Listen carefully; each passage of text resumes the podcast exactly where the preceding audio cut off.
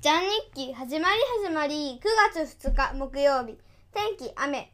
今日盛りながら胸を食べました。いつもはラムネに顔が10粒ぐらいあるんですけどそれが1粒もなかったんです。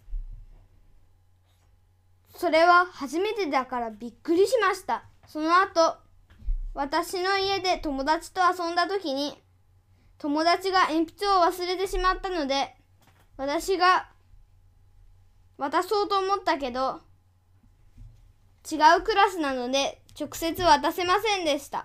直接渡したかったです。これで終わりです。